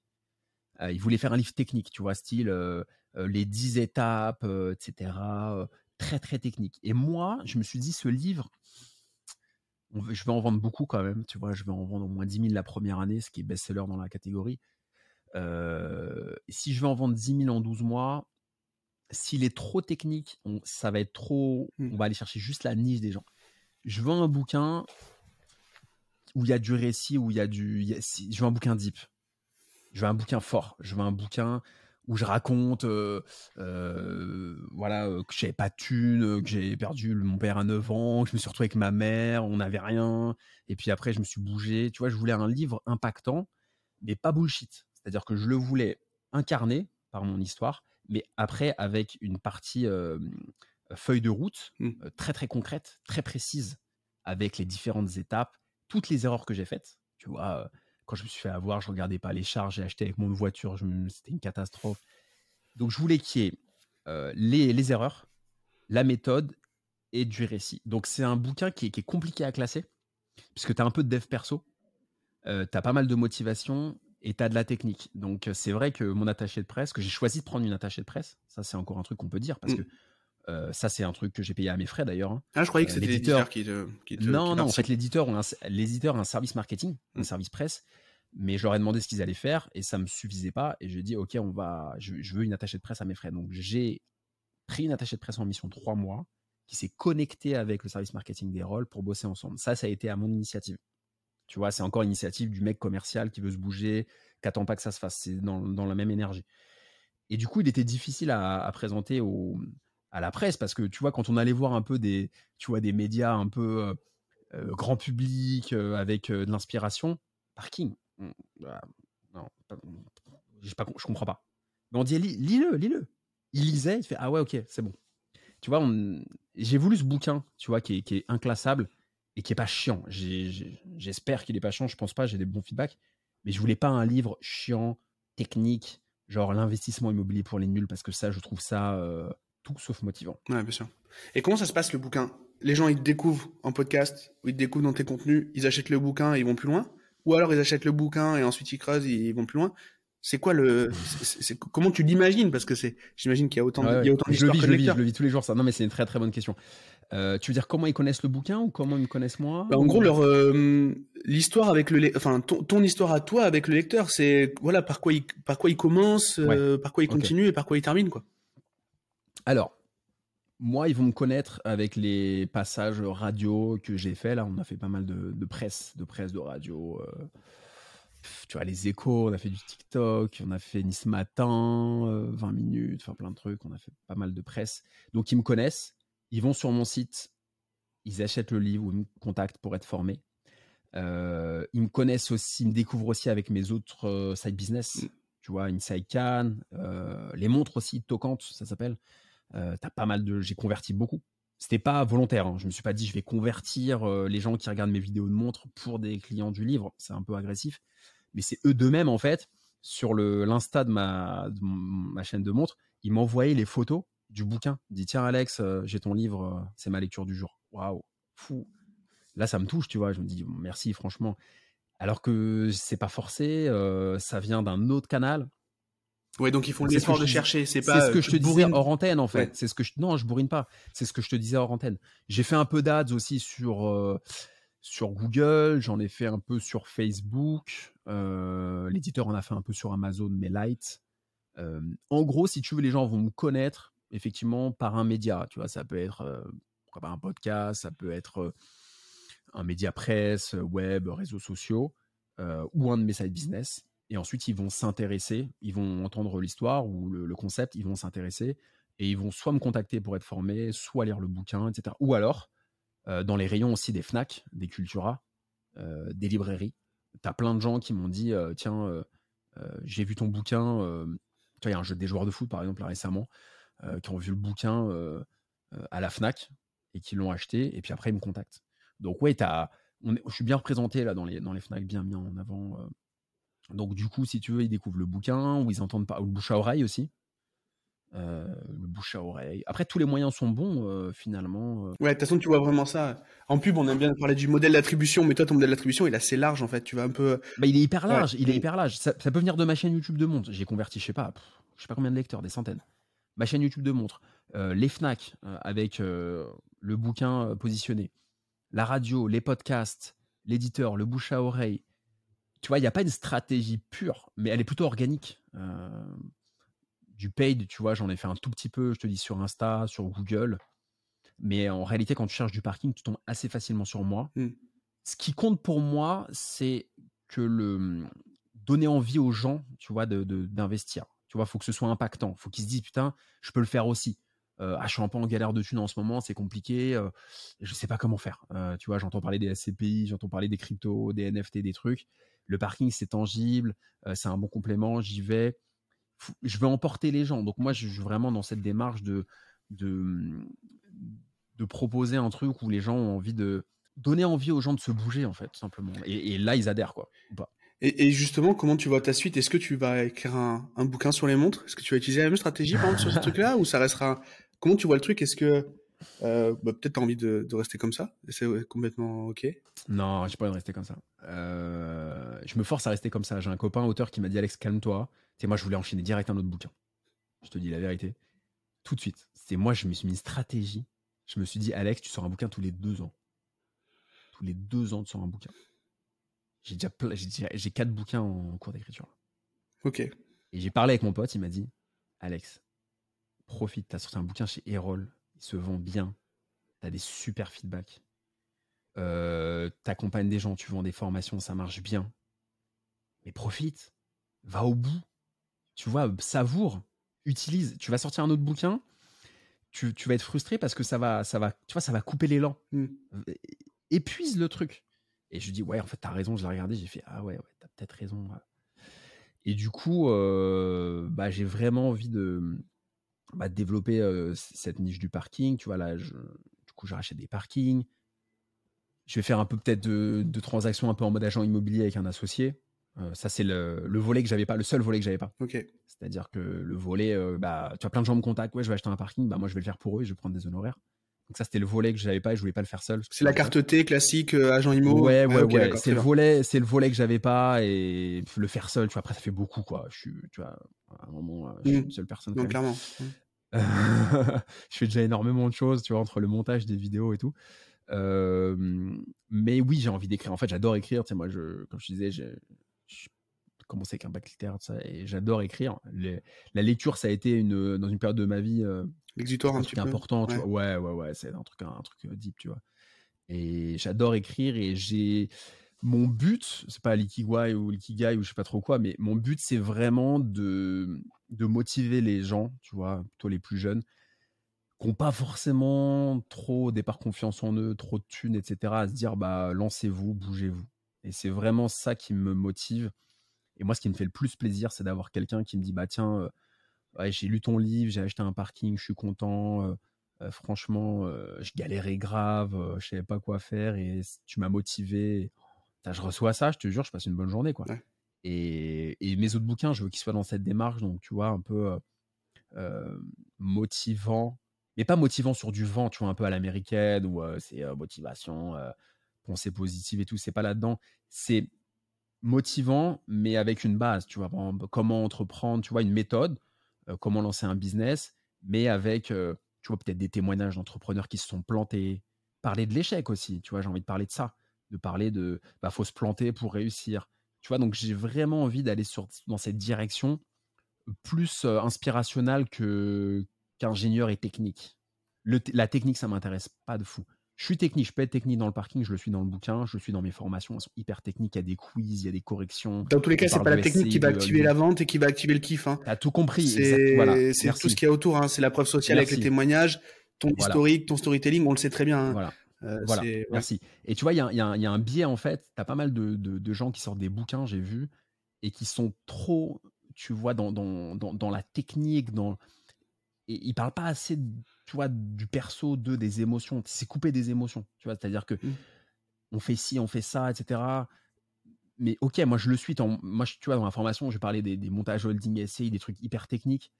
Mais si je fais que ça, tu vois, ton, ton, ton client euh, ou la personne qui suit, qui écoute le podcast, ça va pas le toucher. Il va regarder, il va dire ouais, c'est intéressant, il va le mettre dans les favoris, euh, il va regarder plus tard, tu vois, dans les transports et tout mais tu vas pas le toucher. Si tu le dis par contre, euh, voilà, je me suis planté, j'étais une grosse merde en finance perso, j'ai dépensé n'importe quoi, c'était une catastrophe. Je le reconnais. Si tu reconnais tes torts et tu te dis, bah, j'ai réussi à m'en sortir grâce à ça, mais je fais encore plein d'erreurs, je doute plein, j'ai arrêté mon CDI, euh, je dormais pas la nuit. Tu vois, faut dire la vérité mmh. en fait. Les gens ils disent pas la vérité. Ils veulent trop garder une image de, de warrior, mais il faut, faut, faut être humain. Non, mais et quand tu es humain, les gens, ils adhèrent. La, personne, pour se projeter, elle a pas besoin de se projeter que sur la ligne d'arrivée. Elle a besoin aussi de savoir qu'elle est euh, au même, sur la même ligne de départ qu'au début de l'histoire quand on commence à la raconter. Donc, ouais, je suis assez d'accord avec toi. Moi, quand j'écris un mail ou, quand on écrit un post ou quoi que ce soit, donc, livre, j'ai jamais fait, ça me semble. Je te, recommande. Ah, ça me semble insurmontable comme ça, tu vois. Vraiment, euh, j'ai. Franchement, c'est une aventure de fou. Je te le recommande, mais vraiment euh, chaudement. Parce que c'est une aventure de fou dans le dans le doing, tu vois, dans, dans, la, dans, dans le chemin, dans la, mm. le fait de le faire. C'est-à-dire que au-delà, tu vois, de la preuve sociale, ouais, c'est clair que c'est ton ego, il, il, est, il, est, content. Moi, quand tu vois, quand je me balade à la Fnac, je vois mon bouquin euh, tête de gondole, euh, meilleure vente, allez-y, allez-y les yeux fermés et tout. Je vois des gens l'acheter devant moi, je suis content. Mais c'est tellement une introspection que c'est une séance de psy, quoi, le truc. Tu mm. sors de là, t'as ah ouais, les étapes, les trucs, euh, tu vois, tu, tu redescends d'un étage, tu dis ouais, c'est, je suis quand même content de ce que j'ai fait, quoi. Et moi, il m'a fallu ça pour me poser. Ok. Bah, moi, moi c'est un, de mes rêves cachés, évidemment, mais pour l'instant, ça me semble, ça me semble, euh, ça me semble un peu insurmontable par rapport, mm, parce que mm, mm. j'ai jamais fait ça. Je suis, moi, je suis plutôt. Est-ce que tu as le temps? Est-ce que tu as le temps? Bah, je pense que c'est comme tout, euh, ça doit pouvoir il faut du temps, hein, c'est du taf. Hein. Mais ouais, j'imagine. Mais euh, bon, après moi j'ai plus un profil scientifique, donc il faut, je pars quand même de plus loin sur la technique, ça c'est clair. Mais mais bon, ça c'est un truc. Mais quand on écrit un mail, nous c'est toujours bah, le, storytelling, golden nuggets, donc en fait un peu ce qu'il faut en retirer, euh, le, la, caractéristique, le, le, peut-être la partie, euh, si on explique comment faire une pub, et c'est peut-être justement les X points qu'il faut savoir pour faire une pub, mais on démarre d'abord par le storytelling et ensuite une activation, euh, le call to action pour aller cliquer sur un lien, sur une page de vente ou aller voir la suite ou machin, etc. Et en fait j'ai un peu l'impression que ça s'écrit comme ça aussi un bouquin de quand je t'entends quand je t'entends le dire, toi. Il y a, y a, le storytelling, le, le la, la, technique et le alors, pour être totalement honnête avec toi, euh, je suis d'accord avec toi, mais moi, je l'ai pas écrit avec autant de stratégie. Je l'ai vraiment écrit le bouquin. Alors oui, bien entendu, tu vois, il y a, y a, le lien de mon site, mais il n'est pas en gros. Hein, c'est chez, on est chez Erol, tu vois, il faut le mettre en petit. Euh, tu peux pas, c'est pas auto-édité sur Amazon Publishing. Mais pour être vraiment honnête avec toi, le bouquin, je l'ai vraiment écrit dans un mood de dire, ok, tu vois, je prends mon sac à dos avec toute ma life, mon, mes, mes problèmes, mes envies, mes, mes combats, euh, mes convictions, et je vous balance ça dans la gueule. Et j'ai pas calculé trop le truc, et j'ai voulu le faire vraiment brut de décoffrage, sans trop de stratégie marketing, en me disant, euh, euh, tu vois, je vais. Il y en a plein qui écrivent des bouquins comme ça. Tu vois, une approche scientifique. D'ailleurs, les scientifiques sont très bons commerciaux, les ingénieurs sont très très bons commerciaux, très rigoureux. en se disant, bah tiens, je vais sortir un bouquin, toi, dans la construction, je vais faire ça, et puis je vais l'emmener là, et puis là, je vais lui vendre ça, etc. Moi, je l'ai plus fait comme un. Comme si tu faisais de la musique et que tu fais un, freestyle. C'est.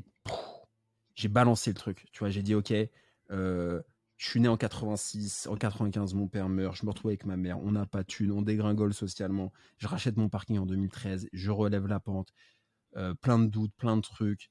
tu peux le faire aussi, vas-y, fais-le, je te donne ma méthode, tu fais ça 1, 2, 3, 4, 5. Et je l'ai vraiment fait comme un.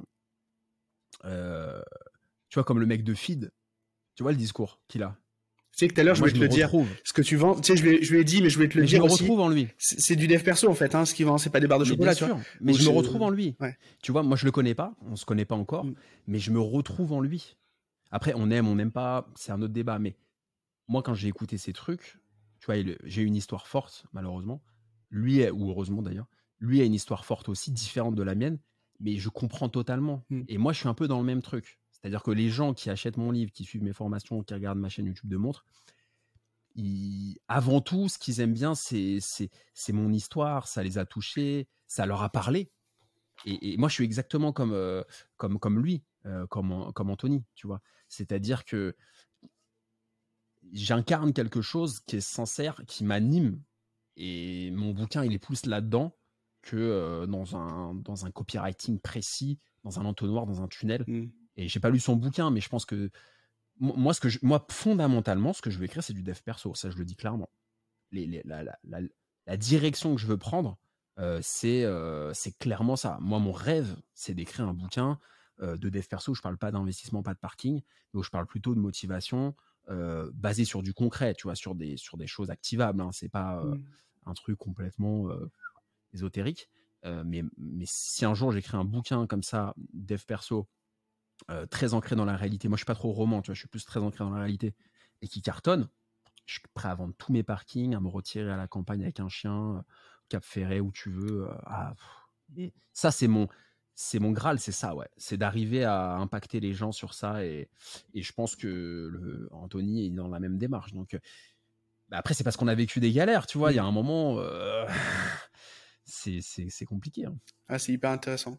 Ah, tu sais, quand tu me dis un truc comme ça, j'ai limite pas envie d'enchaîner, tu vois. C'est, trop bien. Tu sais, j'ai une question en fin de podcast, c'est par quoi tu veux, enfin, qu'est-ce qu'on peut te souhaiter par la suite? Qu'est-ce qu'on peut, c'est quoi, c'est quoi la suite pour toi, tu vois, un peu parler, euh, tu sais, toujours, euh, euh, un peu parler de la suite, mais ça, du coup, c'est un, projet que tu, tu, tu, l'as, tu sais quand est-ce que tu vas, tu vas le mettre en œuvre ou pas? Bah, écoute, ouais, ouais. Si tu veux, là, dans la timeline, le bouquin, il est sorti le 16 juin. Euh, on est encore, bon, euh, le lancement, c'était l'été, c'était un peu calme, et ça, on a eu de la bonne presse, septembre aussi. Là, on continue à avoir, avoir des retombées. Euh, là, les formations, j'ai du monde, j'ai du monde, du monde, du monde. Mon lancement, c'est le, je lance lundi là, ma formation e-learning, ça avec du coaching et tout. Donc là, je suis vraiment focus là-dessus. Je passe mes journées à faire du montage, à faire des quiz hyper techniques et tout. je m'éclate et j'ai Tocante, ma chaîne YouTube de montre donc tu vois, j'ai les deux. Ça, c'est l'exutoire. c'est euh, après, je fais beaucoup de sport aussi, mais ça, c'est la partie euh, euh, pour le fun qui m'éclate. Je commence aussi à avoir des partenariats, des gens qui me filent des montres. ah ouais, cool. bouger un peu, tu vois. Ouais, ouais. et puis, une fois que il y a, là, je suis vraiment dans, dans, le dur, tu vois. Je bosse beaucoup. Une fois que ça va s'enchaîner, que les formations vont se faire, etc., que tout va tourner, je vais me relancer dans l'écriture d'un bouquin. Et là, je ferai plus grand public. Parce que moi, ce qui m'a un peu frustré sur le bouquin, c'est que c'est son titre. Je te dis la vérité, hein. Gérald. Investir dans les parkings. Et mon pote, un pote auteur, il, m'a dit, en fait, tu as eu un souci d'ego, c'est qu'en fait, tu t'es dit, Alex, je vaux mieux que investir dans les parkings, donc ça te bloque. Je fais, ouais, ouais, c'est vrai, tu as raison. Et en fait, faut accepter. Oui, j'accepte de faire les parkings, c'est pas une honte, c'est très bien, et voilà. Donc j'accepte ça. Mais le prochain, je veux aller au-delà du parking parce que investir dans les parkings, ça a été mon pied à l'étrier dans le truc tu vois, pour raconter ce que j'ai envie de raconter, ça a été mon, ma, ma, fenêtre. je me suis engouffré dans un, par, un, par un Velux. Ça a été le parking. Hop, maintenant je suis dedans. Ça y est, maintenant euh, les éditeurs ils me connaissent, ils savent que j'ai bien vendu, etc. Maintenant je suis dedans. Qu'est-ce qu'on fait? Et là je, veux, là, je veux vraiment aller là où je veux aller, c'est-à-dire euh, bouger les gens, leur donner envie de, d'entreprendre, de créer, de se dire tu peux le faire. Comme toi, tu peux lancer un podcast, tu vois, tu as un super podcast, bah, j'ai envie de dire aux gens, bah, tu vois, les gens, ils te regardent, ils osent pas lancer leur podcast. Bah, faites-le, faites, comme lui. Mmh. Faites comme lui, tu vois, achetez un peu de matos, vous n'avez pas besoin d'être riche. Euh, T'achètes un petit micro à 100 balles, un truc, pour 300 balles, tu t'équipes, tu prends un ordi d'occasion. Ok, fais-le, quoi. Et moi, je veux vraiment aller dans ce côté motivationnel. Et là, je veux vraiment être 100% moi. Plus encore qu'avec les parkings. Les parkings, ça a été vraiment le, tu sais, le pied dans la porte, quoi. Le hop, tu sais, le commercial. C'est bon, je suis chez vous, euh, madame. Ouais, mais regarde. Donc là, je l'ai fait. Là-dessus, euh, Niel, Niel aujourd'hui, ok, il arrose toute la, il arrose toute la tech française. Euh, il investit partout, euh, qu'on l'aime ou qu'on l'aime pas. Euh, il fait du bien à l'écosystème, etc. machin, mais il a commencé par 36-15 ULA, quoi, tu vois. Il a comment et, et, je veux dire, il part de plus loin que. Et il y en a plein, plein, plein, plein, plein qui ont démarré avec des business euh, des business qui, qui aujourd'hui sur lesquels ils sont plus identifiés, tu vois.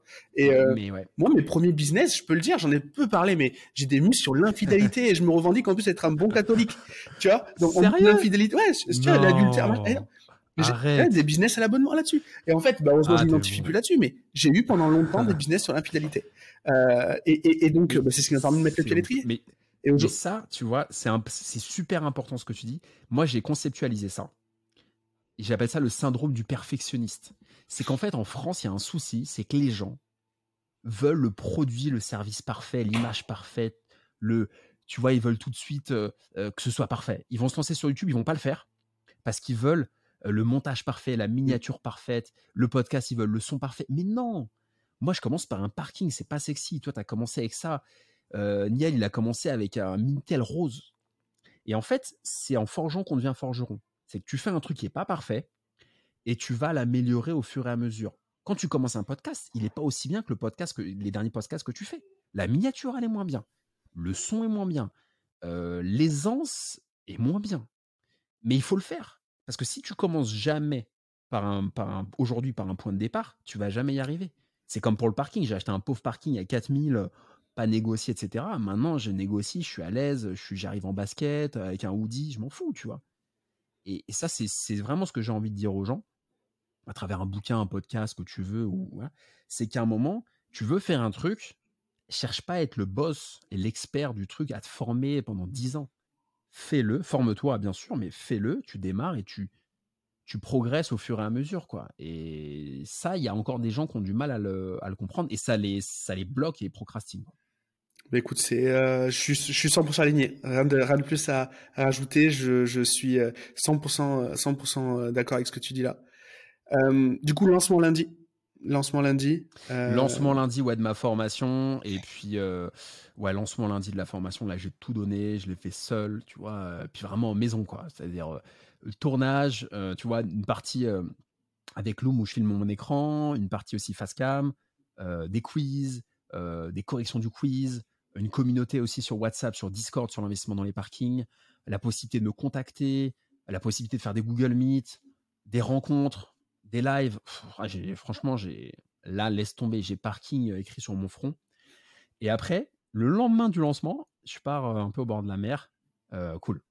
Trop bien. Bah, écoute, on mettra le lien pour le lancement, on mettra le lien dans, les notes de l'épisode euh, avec euh, avec plaisir. On, va pousser tout ça parce que je pense que c'est très complémentaire euh, des personnes que nous on accompagne dans l'entrepreneuriat, puisqu'il faut il, faut il faut penser à son patrimoine et, je suis persuadé que c'est c'est un super pied à l'étrier le parking. Je n'ai jamais fait pour être sincère, mais je suis je suis persuadé que c'est une bonne chose et ton approche me, me, plaît me plaît beaucoup.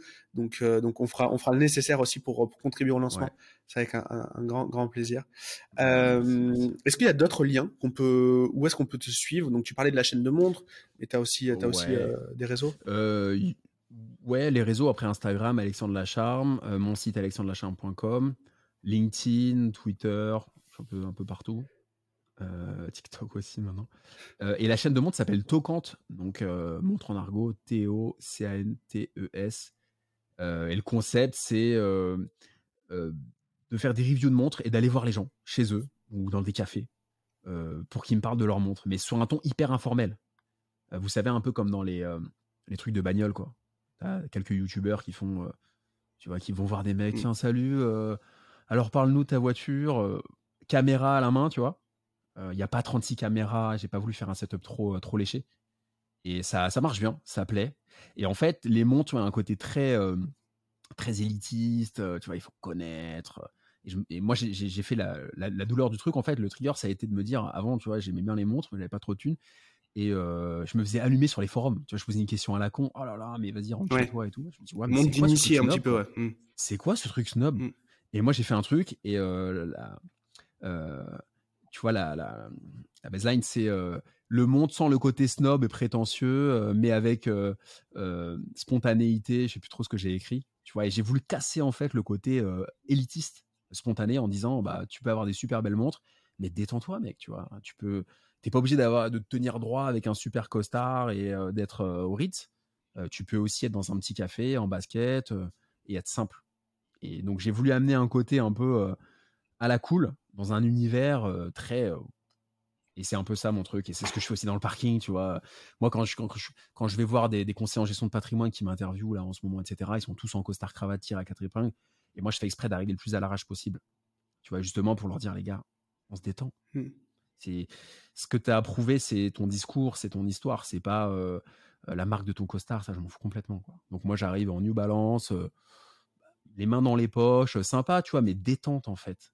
Et je trouve que c'est important de, se détendre et de pas forcément euh, vouloir compenser un manque de discours, de vérité par une apparence ou, ou, une posture. Euh. Ça, c'est des gens qui n'ont pas confiance en eux, tu vois, qui, qui compensent quelque chose en, voulant en faire des caisses. Si tu as confiance en toi, tu sais ce que tu fais, tu es aligné avec tes convictions, mais tranquille, tu vois, on est au même niveau, quoi. Il n'y a pas de dominant-dominé, C'est ma vision des choses dans tout ce que je fais. Je partage à fond, je partage à fond. Merci Alex, ça m'a fait super plaisir de faire cet épisode. Il faut qu'on en fasse un sur les montres dès que tu as un moment là, dès que tu es lancé ah ouais, ouais, ouais, Avec plaisir. Et, avec euh, plaisir. Moi j'ai deux montres, il faudra que je t'en parle aussi. C'est deux montres, j'ai deux. Voilà, donc, euh, voilà j'en ai deux, j'ai deux montres, j'ai eu deux enfants. Il y a une histoire, euh, il y a une histoire là-dessus. Ah ouais, ouais, ouais, ouais. Bah, c'est souvent ça. C'est souvent quand il y a un, quand il y a, avec grand plaisir, on se fera ça. Et puis quand tu viens à Paris, tu me fais signe. Allez, si jamais tu passes. Et pareil pour Bordeaux. On se voit et avec grand plaisir. C'était top. Avec grand plaisir. On s'était dit une heure ça fait 1h21, j'avais pas vu leur passer. Donc j'espère que je t'ai pas mis en retard. En tout cas, j'ai adoré cet épisode. Merci beaucoup. Moi aussi. Bonne journée Alex. Bonne journée à tous ceux qui nous ont écoutés. Merci pour votre euh, ben, merci pour, euh, ben, pour pour votre temps. Euh, c'est toujours c'est toujours un plaisir. N'hésitez pas à, aller dire à Alex que vous avez suivi le podcast et, et aller aller aller suivre ses lancements, acheter le bouquin et, et, et, à minima à minima vous vous renseigner et, et, suivre sur les réseaux. Ça coûte ça coûte rien. Voilà. Et bonne Merci bonne à journée toi. et à plus tard. Ciao ciao. Merci à toi.